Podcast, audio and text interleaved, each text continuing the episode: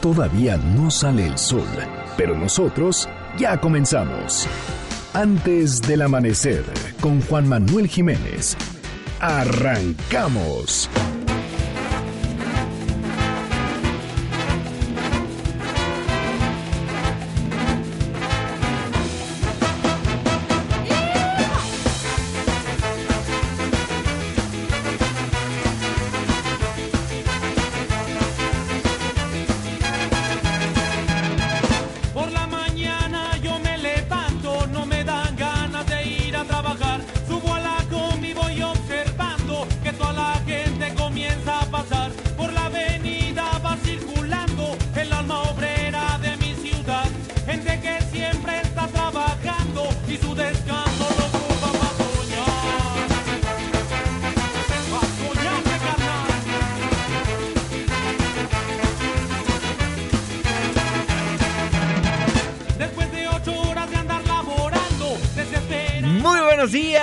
Muchísimo gusto darles la bienvenida a este espacio madrugador de MBS Noticias 102.5. Gracias por acompañarnos antes del amanecer. Mi nombre es Juan Manuel Jiménez y como todos los días, como todas las mañanas, lo invito a que nos acompañe, a que nos sintonice hasta las seis en punto para que desde muy temprano se informe de las noticias más relevantes de nuestro país en este espacio, en este programa que hacemos absolutamente todos, por lo cual lo invito a formar parte de la expresión en línea y nos deje saber lo que opina de lo que le presentamos a lo largo de estos 60 minutos de información en Twitter e Instagram. Me encuentra como arroba Juanma Pregunta, Facebook Juan Manuel Jiménez y los teléfonos en cabina 5166 1025. Y yo le digo a mi Teresa, vamos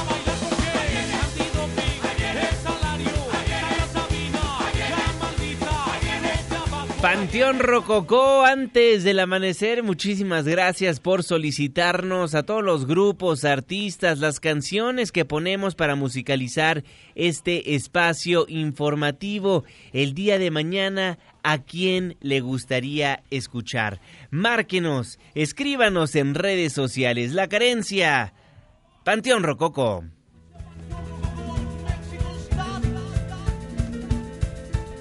El 10 miércoles, la fecha 5 de febrero de 2020, la hora 5 de la mañana con 4 minutos, mitad de semana. Estamos en MBS Noticias. Antes del amanecer.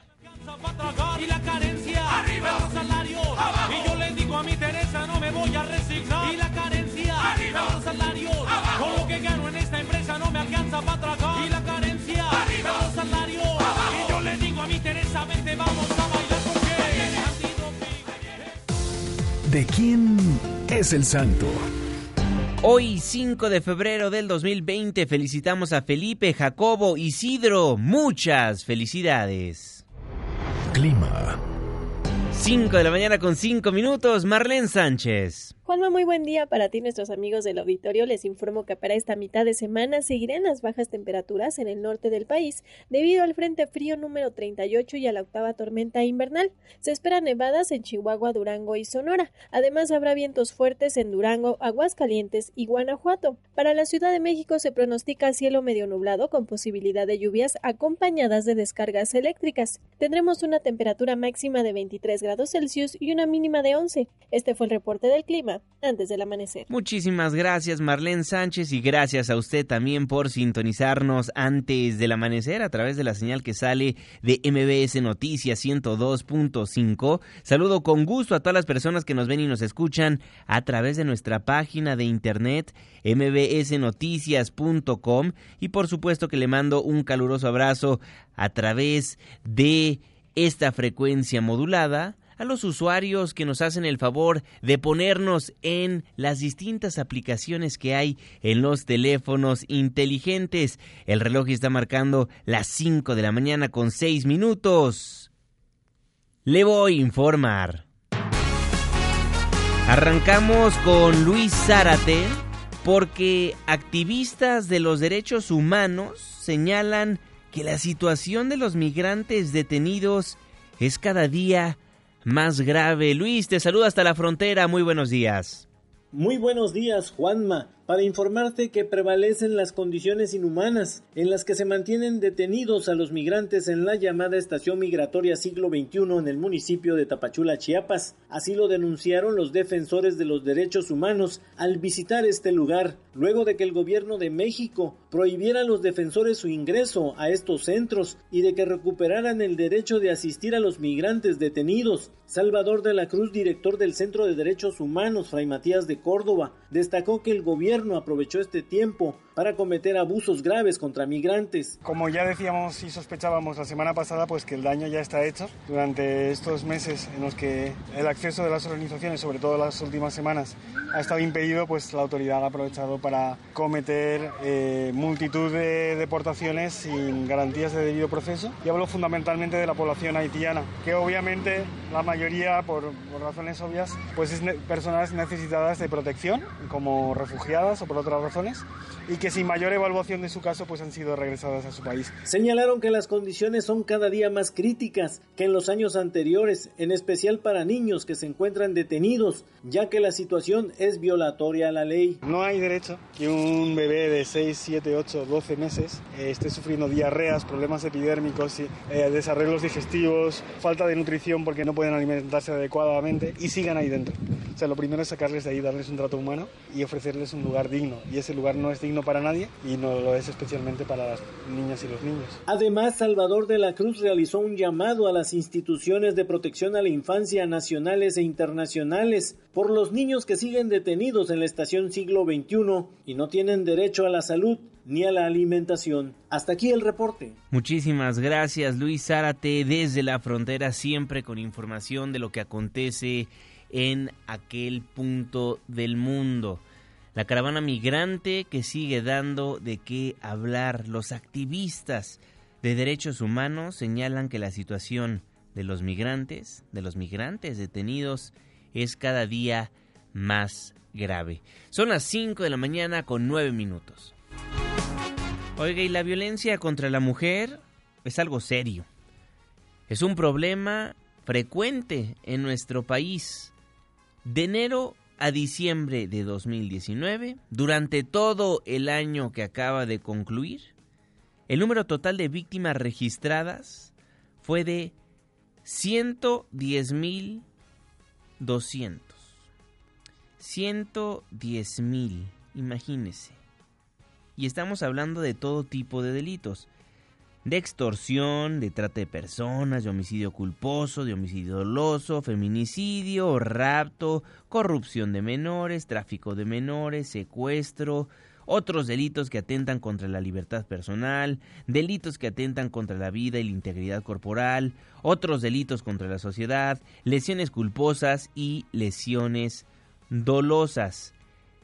110.200 fueron las mujeres víctimas de algún delito. O sea que en promedio casi 302 mujeres diariamente fueron víctimas de algún delito.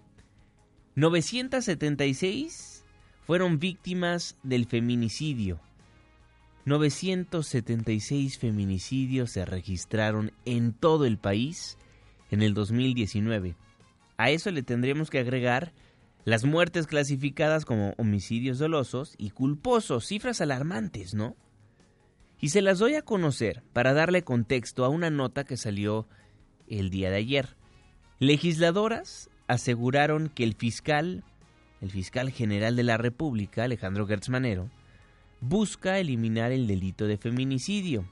Y ante esta información salió a aclarar las cosas la fiscalía. René Cruz, Gracias, te saludo con gusto a ti y a nuestros amigos del auditorio. La Fiscalía General de la República defendió su propuesta para eliminar el delito de feminicidio, el cual registró un aumento de 137.5% del año 2012 a la fecha. Al respecto mencionó que actualmente este delito impone siete condiciones, requisitos y circunstancias que complican inútilmente su judicialización. Al respecto, el artículo 325 del Código Penal Federal establece que entre esos requisitos se encuentran que la víctima presente signos de violencia sexual de cualquier tipo que se le hayan infligido lesiones o mutilaciones infamantes o degradantes previas o posteriores a la privación de la vida o actos de necrofilia, que existan antecedentes o datos de cualquier tipo de violencia en el ámbito familiar, laboral o escolar del sujeto activo en contra de la víctima. Al respecto, la FGR puntualizó que si simplemente se tipifica y se mantiene el delito de feminicidio como un homicidio en contra de una mujer, este feminicidio debe tener el agravante y la penalidad más alta, que debe de ser de 40 a 70 años, que es superior a la que actualmente se aplica en cualquier delito de homicidio calificado o agravado.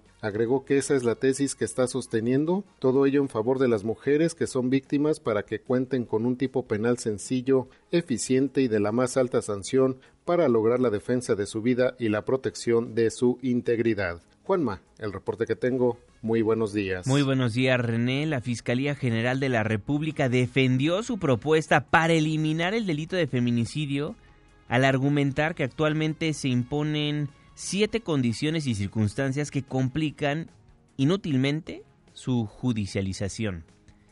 Agregó que si simplemente se tipifica como homicidio, se contará con un tipo penal sencillo, eficiente y de la más alta sanción.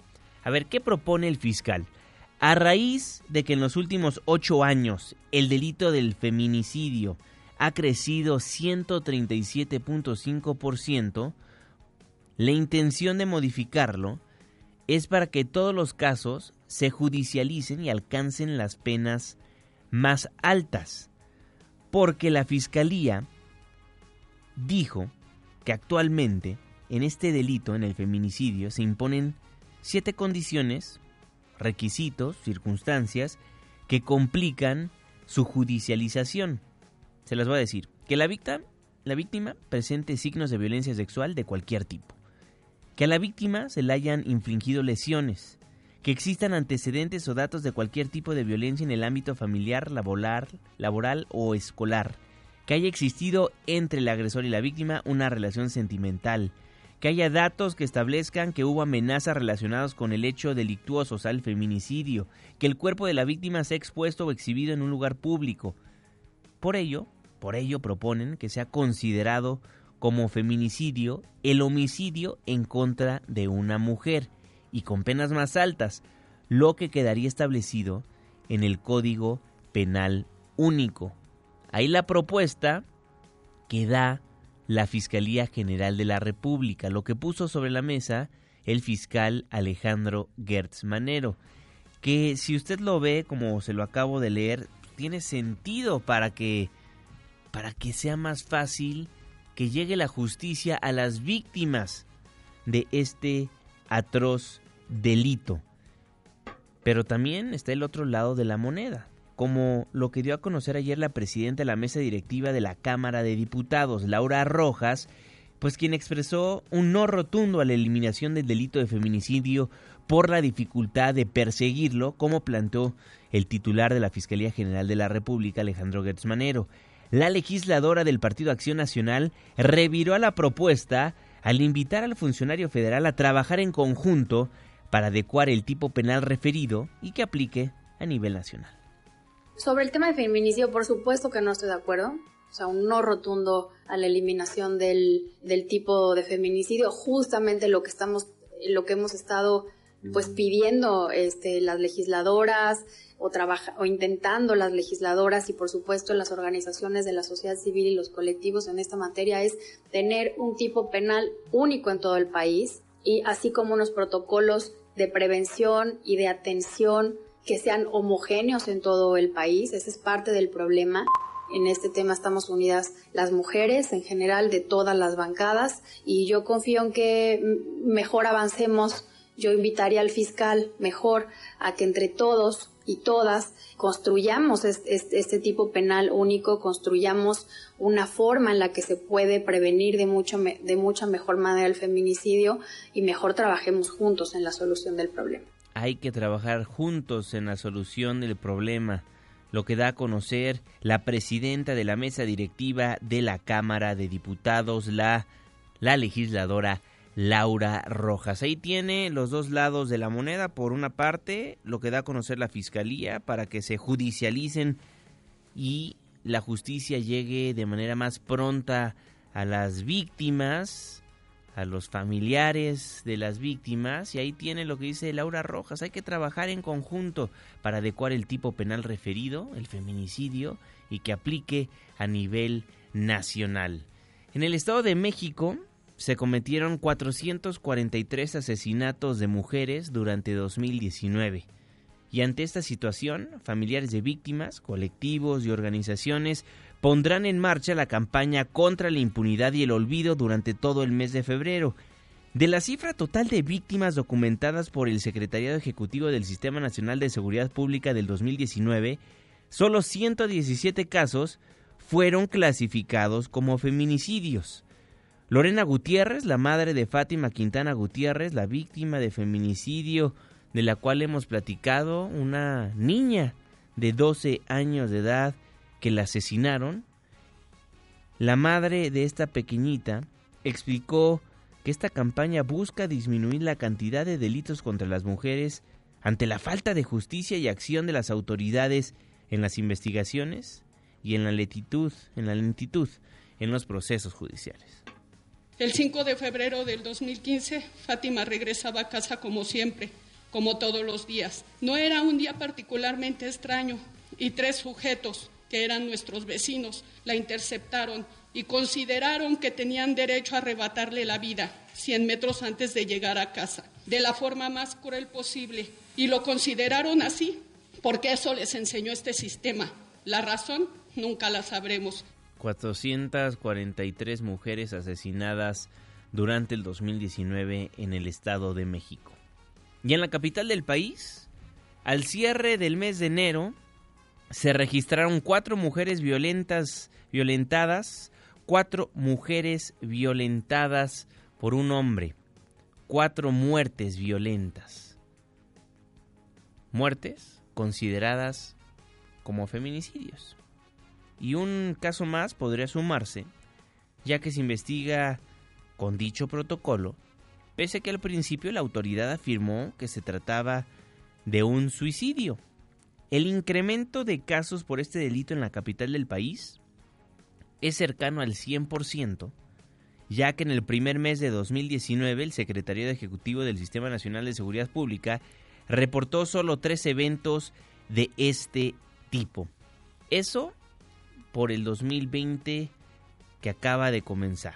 Eso lo que nos da a conocer la autoridad de las cifras de feminicidio en este primer mes del año que acaba de concluir. Pero ¿cómo estuvieron las cosas durante el 2019? Bueno, durante los 12 meses del 2019 fueron 68 feminicidios, 68 presuntos feminicidios. Las víctimas mujeres por lesiones culposas, 1949. 55 víctimas de secuestro. Víctimas mujeres de trata de personas, 105. Víctimas mujeres de homicidio doloso, 128. Y así, así nos podemos ir. Yo no inventé las cifras.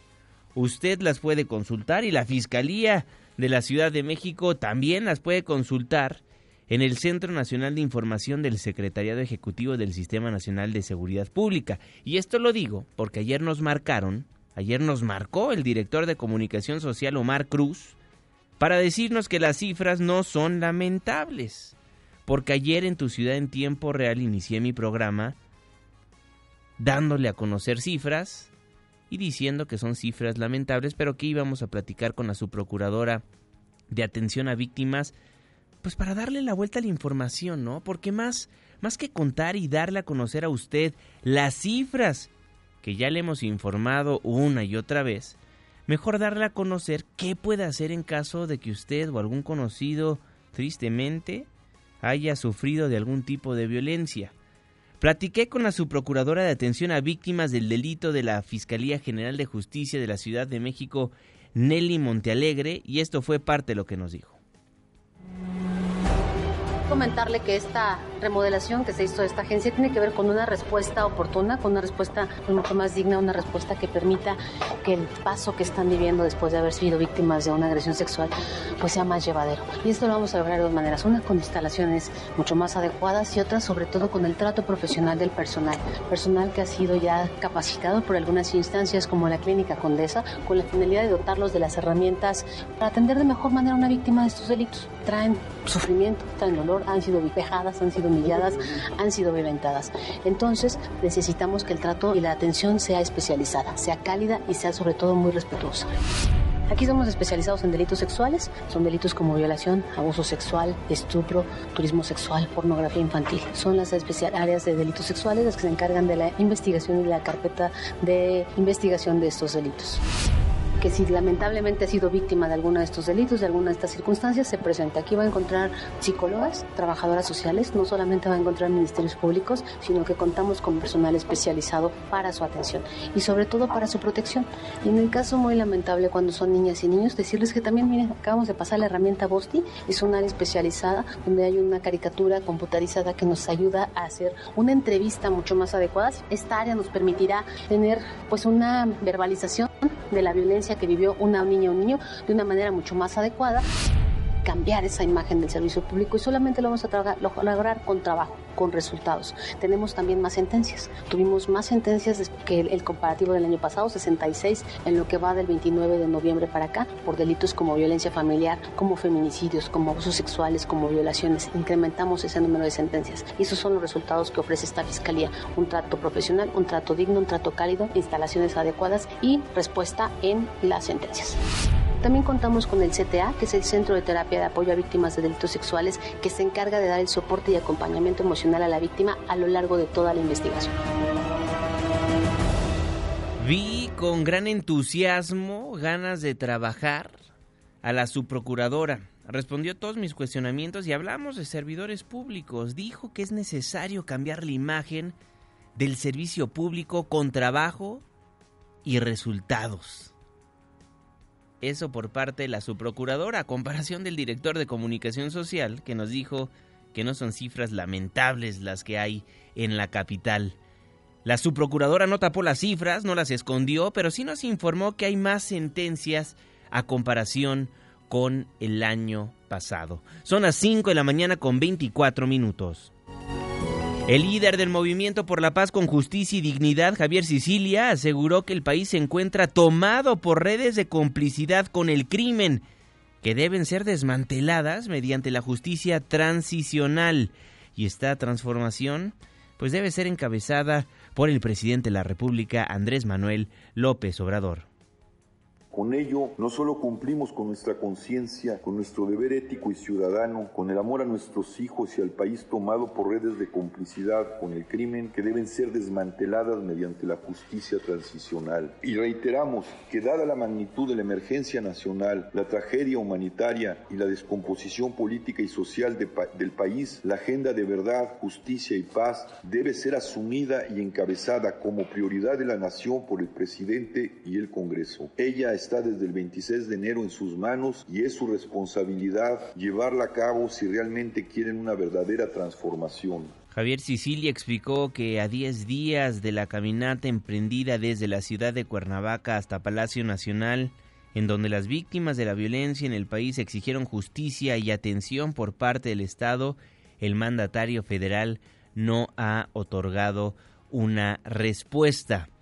Pero ante la inseguridad que hay en el país, donde sí respondió el presidente, fue en darle a conocer a la opinión pública la necesidad de contar con más elementos de la Guardia Nacional.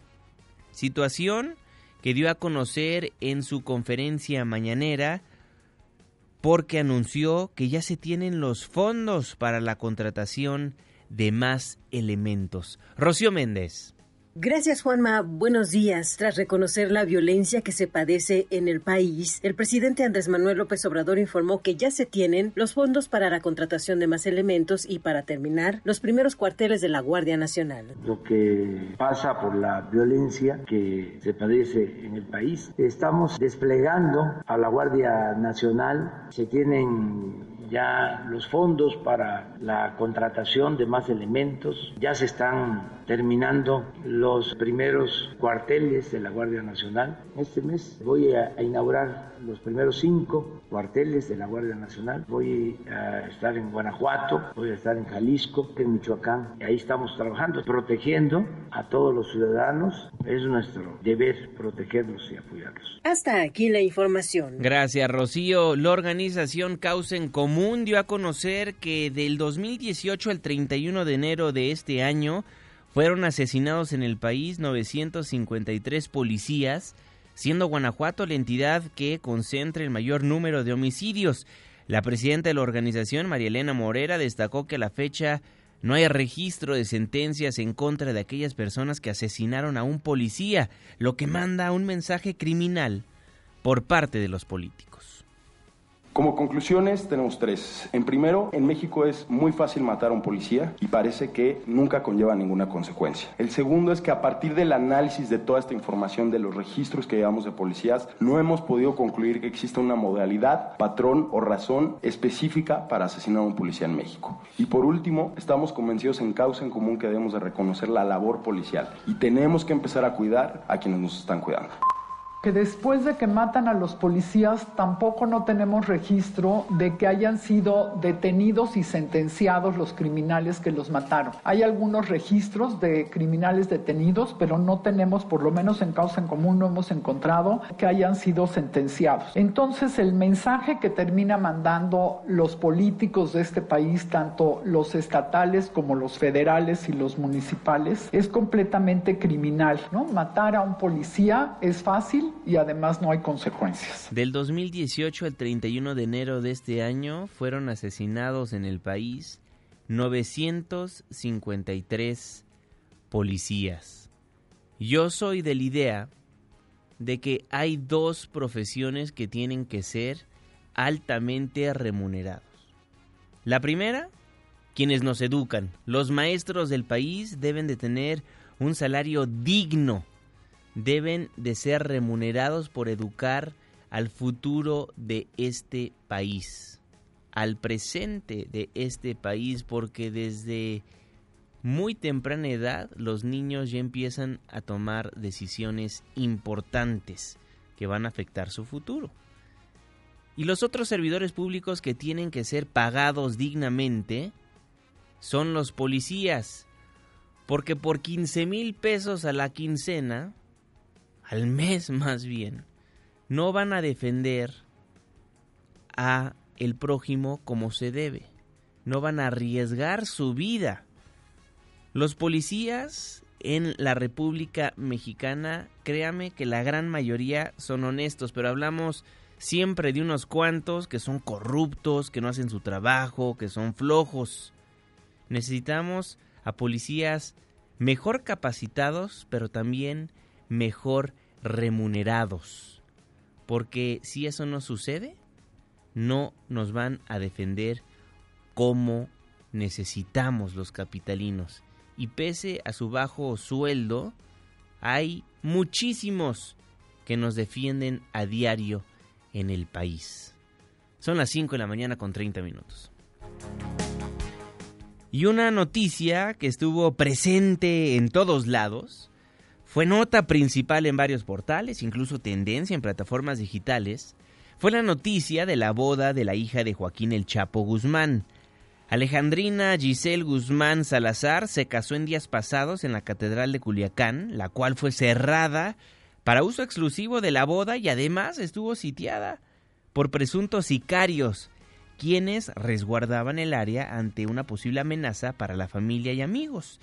La hija del Chapo Guzmán se casó con Edgar Cázares, sobrino de Blanca Margarita Cázares Salazar, quien en Estados Unidos es acusada de ser operadora financiera de Ismael El Mayo Zambada.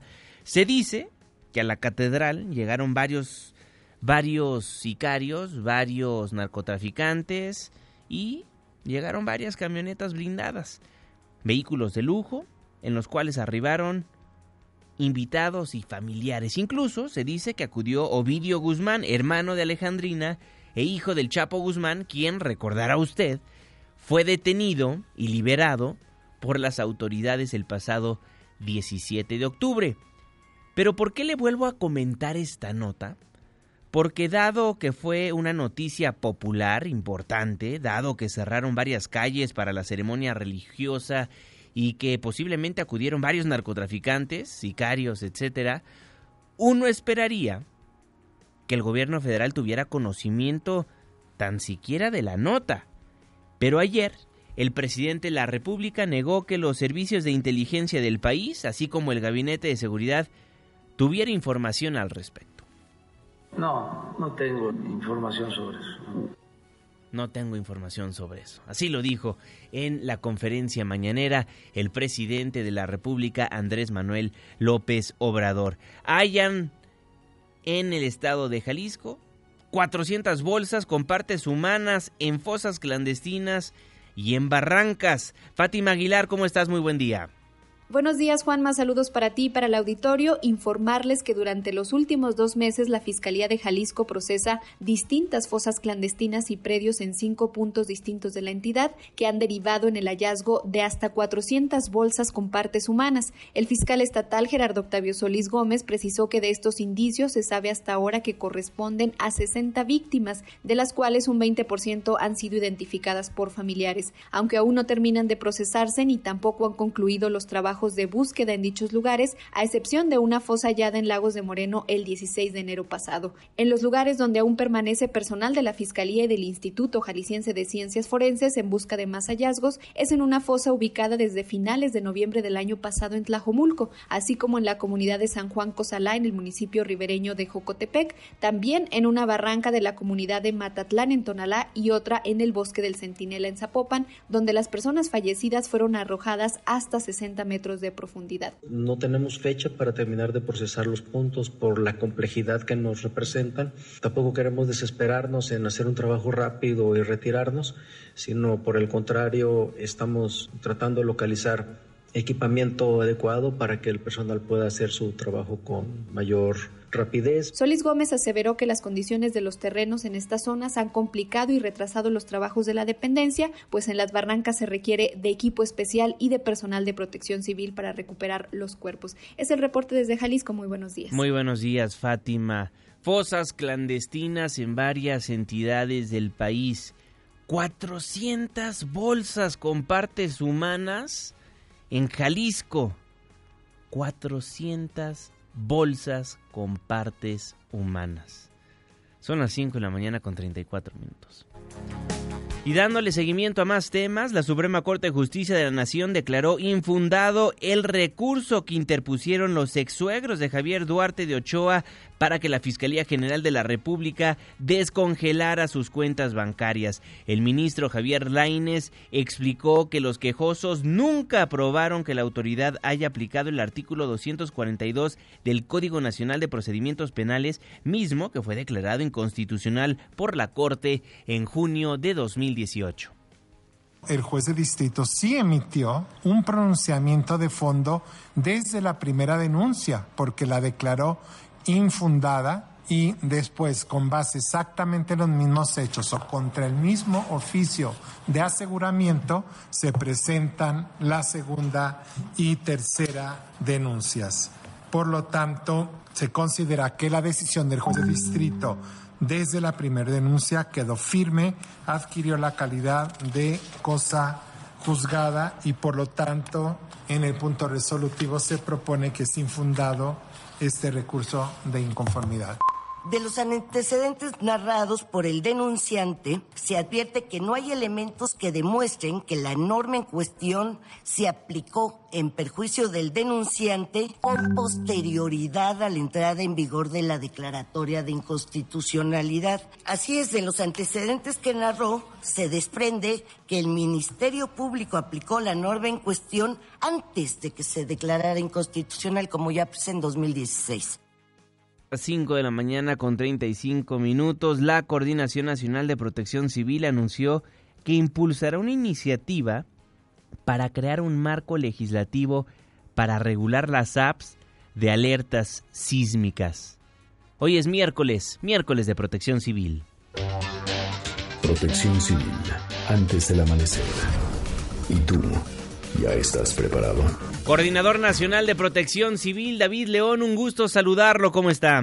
Querido Juanma, qué gusto saludarte a ti y a todo el auditorio de antes del amanecer. El día de ayer pudimos presentar esta agenda de riesgos que tú conoces bien, de todos los fenómenos que tiene nuestro país, un país extraordinariamente rico, extraordinariamente diverso y con ello, bueno, pues distintos fenómenos y distintos riesgos nos amenazan, estamos expuestos a sismicidad, a ciclones tropicales, incendios forestales, deslizamientos de laderas, es decir, una gran serie de fenómenos, pero frente a ellos eh, tenemos un... Eh, extraordinario Sistema Nacional de Protección Civil, que lo integramos todos y que eso nos permite atender, prevenir, preparar y gestionar las emergencias en el territorio. Decías hace unos momentos que estamos buscando sentarnos a la mesa varios integrantes del Sistema Nacional de Protección Civil para regularizar, poner orden en estas apps que debo decirlo son sistemas de alertamiento privados que en muchos casos pues no cuentan con toda la experiencia, con toda la eh, tecnología, con toda la base científica que se cuenta en el alertamiento oficial,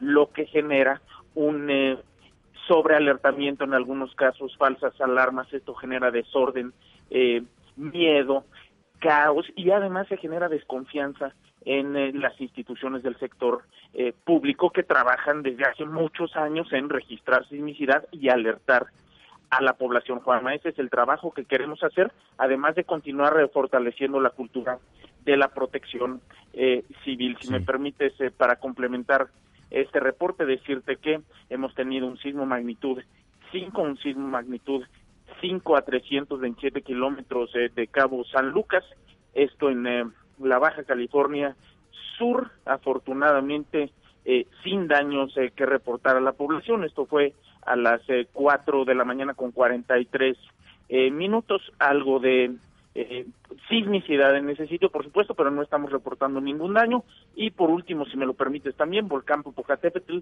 en las últimas 24 horas 104 exhalaciones, eh, durante la noche 20 exhalaciones, semáforo de alertamiento volcánico amarillo fase 2.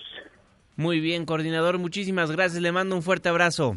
Un fuerte abrazo, Juanma, que tengan un excelente día. Igualmente, David León, el Coordinador Nacional de Protección Civil, antes del amanecer. Son las 5 de la mañana con 38 minutos, tiempo del centro de la República Mexicana. Con eso nos vamos a un breve corte comercial, nos vamos a la pausa. Al volver, más información y análisis antes del amanecer. Estaremos platicando de lo que pasó el día de ayer en la UNAM. Por tercera ocasión, en tres meses, manifestantes realizan destrozos en la rectoría. Buscan detener la violencia de género, el presunto acoso sexual por parte de estudiantes como docentes, entre otras cosas, y exigen esto a través de la violencia. Rayan paredes, queman la rectoría y, por supuesto, lo realizaron encapuchados una vez más. 5 con 39 le tengo el reporte vial. La pausa. Y ya volvemos.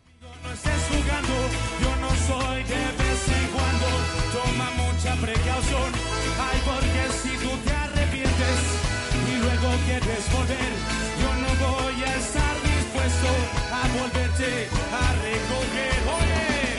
Oye, que no, no vaya a ser que te esté olvidando, que de mi vida te esté apartando y tú te quedes si mi querer, si mi querer, óyelo y es que no, no vaya a ser que te esté olvidando. Antes del amanecer, con Juan Manuel Jiménez. Con Juan Manuel Jiménez. Continuamos. Quiero que vengas y me digas que me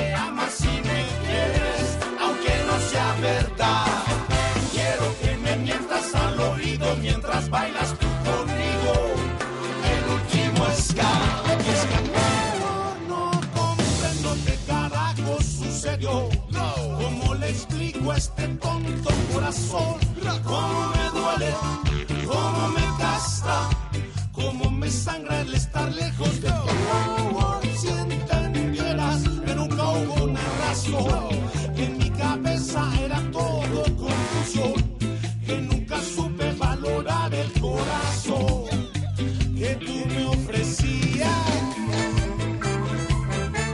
el último ska de Panteón Rococó antes del amanecer. Y aquellas noches las noches de ayer, cuando te vi pasar,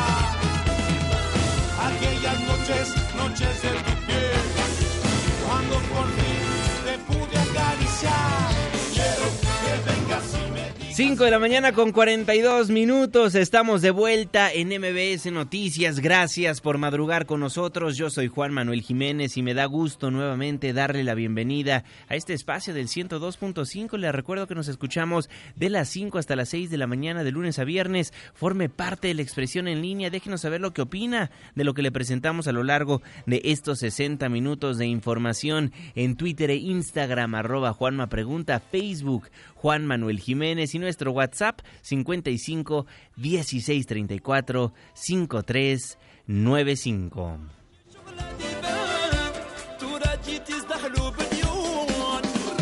Saludo con gusto, como todos los días, como todas las mañanas, al jeque de los deportes, Luis Enrique Alfonso. Muy buenos días, mi jeque. Ganó el América. Deportes con Luis Enrique Alfonso. Mi querido Juanma, aquí estamos ya con la información deportiva y vamos a iniciar con un tema que llama la atención porque eh, cierto es que el Tuca Ferretti es un referente de respeto de muchos técnicos en México por su continuidad, por eh, eh, estar en una institución como la, la de los felinos. Va a cumplir 10 años ahí el Tuca, lo cual nadie ha logrado en esta época moderna en la que el fútbol mexicano se ha convertido en un, eh, verdadero eh, manoseo desde el cuerpo técnico hasta directivo y por qué no también jugadores. Y Luis Fernando Tena lo tiene consciente, el último gran técnico en, en, darle un, digamos, el premio más valioso que tiene el balompié azteca en un, en un certamen en su historia, como es la medalla de oro en de Londres en Beijing y ahora dirigiendo al rebaño, pues sabe que lo del Tuca es algo quizá inalcanzable. Y dijo una frase al final que es muy característica en España y que se lo decía mucho Pep Guardiola a Mourinho, el técnico portugués, a veces en, en una forma sarcástica. Pero bueno, escuchamos lo que dijo porque para que un técnico en nuestro país dure tanto como el Tuca, está en chino. hablando del Tuca Ferretti como el Tuca Ferretti, ¿no? Lleva 10 años ahí y, y todos quisiéramos permanecer mucho tiempo en una gran institución como esta. Claro que es mi deseo. Tengo un contrato un año y medio, ojalá pueda durar tres o cinco o más. Eso es lo que quisiéramos todos. Y el Tuca ha sido el ejemplo para todos. Imagínate, tiene desde el 91, 29 años casi dirigiendo ininterrumpidamente muy buenos equipos, ganando títulos. Pues, es el ejemplo para todos nosotros en México. Todos quisiéramos tener casos como, como el de él, ¿no? Como dirían en, en el Tuca, el Bueno, ahora platiquemos de lo que pasó allá en Estados Unidos, Juanma, en el eh, último partido de la fase de grupos del eh, preolímpico de mujeres rumbo a Tokio 2020. A ver, el panorama estaba así. El partido era importante entre México y Canadá porque el que ganara evitaba a Estados Unidos en la semifinal y con eso prácticamente estaría amarrando eh, su boleto para Tokio, con todo respeto para Costa Rica, que era o es el otro rival que busca también en semifinales. Desafortunadamente México perdió 2 por 0 con goles de Sinclair y Selina Sardowski y pues va a tener que jugar la selección femenil preolímpica ante Estados Unidos el próximo viernes y Canadá ante Costa Rica. No quiero soñar, sonar ni derrotista, no quiero ni sonar tampoco Juanma eh, fatalista, pero ojalá y, y- las dirigidas por Christopher Cuellar, que ahora lo vamos a escuchar, tengan una tarde-noche espectacular, que tengan una cita con la historia y que le venzan a Estados Unidos y que se metan a, a los Olímpicos. La verdad está muy difícil porque Estados Unidos es el campeón del mundo, porque tiene una, una franquicia y un modo de llevar las cosas del- desde el fútbol de clubes hasta la selección, el equipo de las barras y las estrellas, que es, el mejor pues como tal del planeta. Vamos a escuchar a Christopher Cuellar, pues hay que soñar, pero la verdad está cañón, Juanma. Pues ahí nuestros niveles son los pequeños detalles, ¿no? O sea, creo que tuvimos un buen principio de juego, o sea, un inicio ahí donde ahí buscamos ahí cerrar los espacios, estamos manejando bien las distancias, Eh, empezamos a perder esas, esas distancias y ahí es donde nos hacen un gol, ¿no? Pero creo que ese principio fue muy importante y es, es una señal de lo que podemos hacer. Tuvimos el balón, gener- generamos ahí oportunidades, este, echamos peligro ahí contra el rival, pero seguir trabajando, o sea, seguir trabajando para poder este, competirle ya 90 minutos contra, este, este tipo de rivales. La Copa MX, Juanma, tiene ya horarios definidos de los cuartos de final. va a arrancar el martes 11 la próxima semana. Santos contra eh, Monterrey. Después está Tijuana contra Monarcas, el mismo día a las 7 de la noche y 9 respectivamente. en más de, mm, de, los juegos de, de ida, el eh, miércoles 12 completa Pachuca Toluca y Dorados contra Bravos a las 7 y a las 9. La vuelta el 18 de febrero, Monarcas Tijuana y Toluca Pachuca. Y el miércoles 19, Monterrey Santos y Bravos Dorados. Los eh, cuatro partidos es 7 y 9 de la noche, respectivamente un día y otro día. Juan, vámonos con la quiniela mañana ebria, pues tu chichicuilote ganó, merecía realmente el triunfo ante el Puebla, que tuvo pasajes, mm, la verdad no se encuentra el equipo de la franja, te das cuenta de lo que de lo que tiene, a lo que aspira. Y el América lo venció 1 por 0 con gol de Bruno Valdés. Así que el América tiene pues ya eh, siete puntos y es sexto lugar de la tabla general con los partiditos ya eh, completos. Completitos, mi querido Juan Manuel Jiménez. Y ya para terminar, platicarte nada más que en la Serie del Caribe, ayer México venció 7 por 6 a Venezuela, la marca 3 por 1. Esto, esto no ocurría que pasaran a semifinales desde 2017 de una manera tan contundente. Van a jugar el, eh, el, día de, el día de hoy, el quinto juego de la primera fase ante los vaqueros de Montería, de Colombia, Juanma. Me encantan los nombres, de Montería, Juan Manuel Jiménez. Así que qué bueno para la novena que es representada a nuestro país por los tomateros de Culiacán y que ahora, ya pensado en semifinales, van a cumplir con este partido que es encontrar buena rodada en la Serie del Caribe. ¡Ya me voy, Juanma! Ya me voy, nos vemos en un ratito en Hechos AM. Te mando a Rimón de media semana con su respectivo. o sea, es más, te voy a agarrar este como, como DJ Balvin a DJ Balvin a, a Híjole. ya sabes, analgaditas, Juanma, analgaditas, Juanma. Pásala bien, mi Twitter, arroba Deportes. Salud. Saludos, mi querido Luis Enrique Alfonso, el jeque de los deportes. Son las 5 de la mañana con 50 minutos. Le tengo más información. Resumen de noticias antes del amanecer.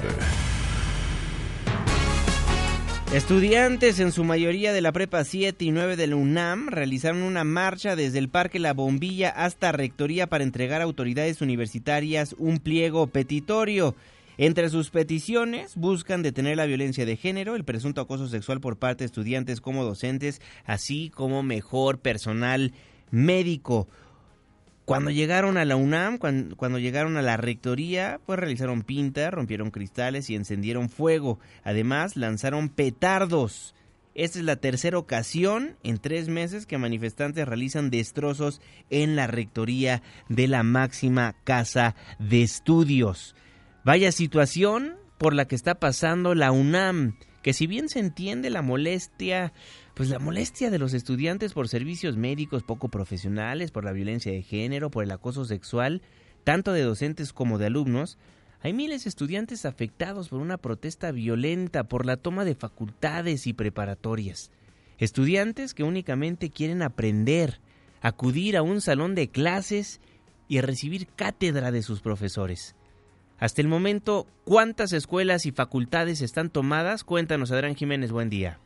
Buen día, Juanma. Un saludo afectuoso para ti y el auditorio tras las asambleas realizadas el día de ayer en distintas escuelas y facultades de la UNAM. Estudiantes se pronunciaron a favor de llevar a cabo paros de 48 y 72 horas. Las comunidades del Colegio de Ciencias y Humanidades Naucalpan, las preparatorias 5 José Vasconcelos, las 6 Antonio Caso y 8 Miguel Schulz, así como las facultades de Arquitectura y de Artes y Diseño, avalaron en votación ir a un paro de 72 horas. En tanto, la Facultad de Economía estará cerrada por 48 horas. Las principales demandas de los estudiantes son atención a todas las denuncias de violencia de género realizadas por las alumnas, respeto a los espacios de organización universitaria, así como la impartición de talleres de problemática de género dirigidos a directivos, profesores y alumnos. Además, se mantienen en paro indefinido las preparatorias 3 Justo Sierra y 9 Pedro de Alba, así como las facultades de Filosofía y Letras y de Ciencias Políticas y Sociales. Con ello suman 11 las escuelas y facultades de la UNAM sin actividades. Juan Auditorio es la información. Buenos días. Muy buenos días. En unos momentos más, el Congreso de la Unión, la Cámara de Diputados, la Cámara de Senadores iniciarán el periodo ordinario de sesiones.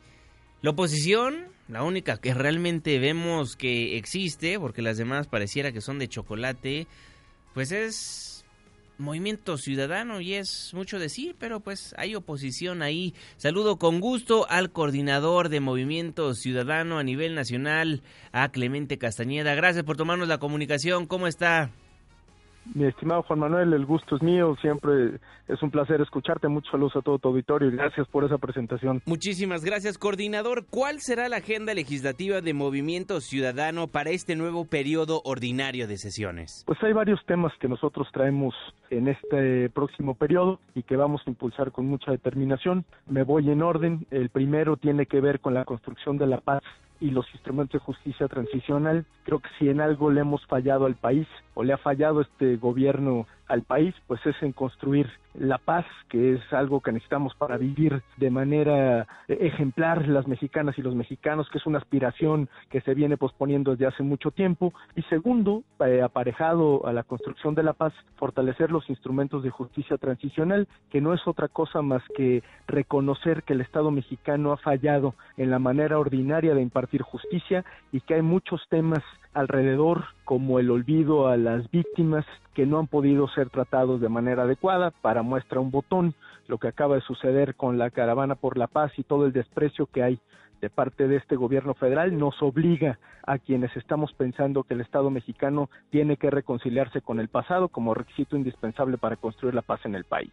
Ahí hay un gran tema y es parte de la agenda del movimiento ciudadano. Perdón que lo interrumpa, senador. Ahorita que estaba platicando de lo derivado con inseguridad, la justicia que tanto hace falta en la República Mexicana, se me vino a la mente lo que platicábamos hace algunos meses en este mismo espacio radiofónico en cuanto al Sistema Nacional Anticorrupción, el fortalecer lo que todavía no llega y el debate está duro, supongo, que van a seguir por la misma línea. Esa es otra de las agendas de Movimiento Ciudadano que traemos en este periodo. Nosotros hemos dicho que hace falta completar el Sistema Nacional Anticorrupción. Recordemos que ni siquiera está completo, falta por definir a los magistrados del Tribunal de Justicia Administrativa, que es la última pieza que le falta al sistema, y darle mucha consistencia a la Política Nacional Anticorrupción, que por cierto se acaba de aprobar casi casi después de un año de haber estado a discusión, justamente por algunas resistencias del propio gobierno. Y hay ahí varias iniciativas que ha impulsado el movimiento ciudadano, diría yo, entre las más importantes, eh, la protección a los testigos denunciantes de actos de corrupción. Es decir, que aquellas personas que trabajan en el sector público, que no trabajan en el sector público, pero que tienen conocimiento de actos de corrupción, tengan todas las facilidades y protección de parte del Estado mexicano para poder hacer las denuncias y darle seguimiento con la finalidad de dar con quienes cometieron esos actos. Ahí hay otra agenda muy importante. Y continúo, Juan Manuel, si me lo permite. Tercero, toda la agenda medioambiental, que no es otra cosa que quitarle el freno a la transición energética. A ver, en este tema me parece que el gobierno va para atrás, que lejos de ir a una agenda progresista en términos de apoyar la transición energética, estamos reviviendo pues muchos temas que eh, deberían de quedar en el pasado.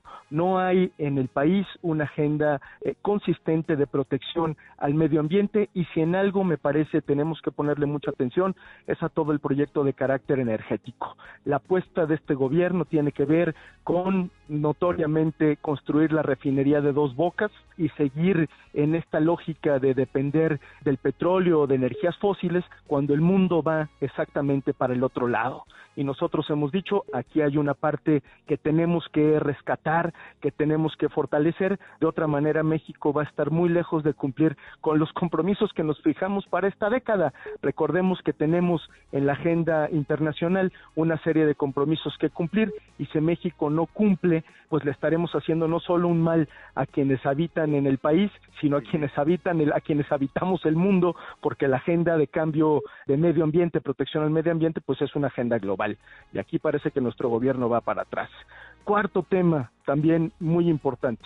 Creo que si algo le ha fallado al país es visibilizar y atender la violencia que hay contra las mujeres.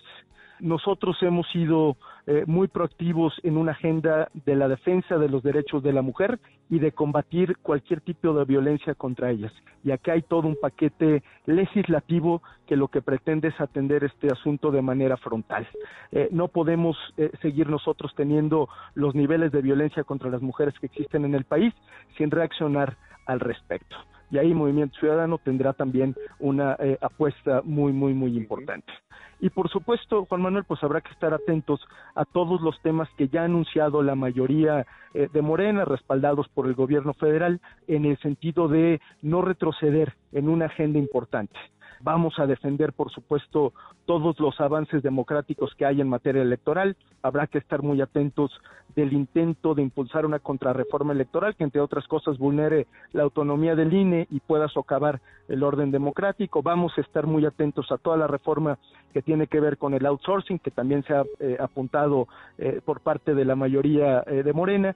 Y tercero, no, no es un asunto menor, pues vamos a estar muy atentos a toda la discusión que tendremos que dar obligadamente en ambas cámaras con el tema de la regulación de la cannabis.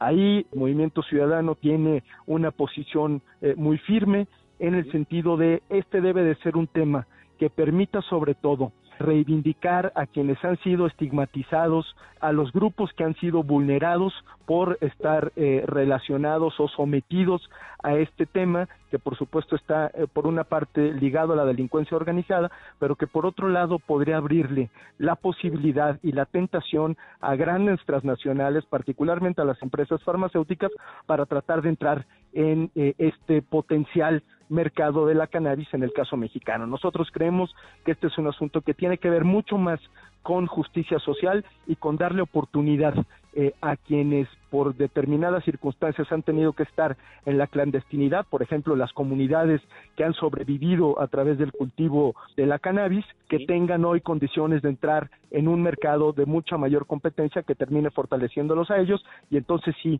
tener otro tipo de condiciones, no solo para quienes producen, sino también para quienes, como la Corte lo ha dicho, tienen derecho también a consumir. Bueno, pues ahí tiene los puntos a tratar por parte de Movimiento Ciudadano. Vaya agenda, coordinador, mucho que hacer, mucho que platicar, mucho que debatir en el Congreso de la Unión. Si me lo permite, a lo largo de los siguientes meses sigamos en constante comunicación. Por favor, Juan Manuel, siempre es un placer hablar contigo, con tu auditorio, y yo estoy siempre a sus órdenes. Muchísimas gracias, Clemente Castañeda, el coordinador nacional de Movimiento Ciudadano. Arranca el periodo ordinario de sesiones en la Cámara de Diputados, en la Cámara de Senadores. Son las 6 de la mañana en punto, dejamos el 102.5, pero, pero, nos pasamos al 104.9 en Exa FM. Le tengo un resumen de noticias cada hora a la hora hasta las 10 de la mañana y después nos vemos en la televisión en punto de las 7 de la noche en tu ciudad en tiempo real a través de la pantalla de ADN 40, el canal informativo más visto de México. A nombre de este gran equipo de trabajo, se despide de ustedes su servidor y amigo Juan Manuel Jiménez. Que pase un extraordinario día. Ya casi sale el sol. Nos escuchamos mañana en punto de las 5, antes del amanecer.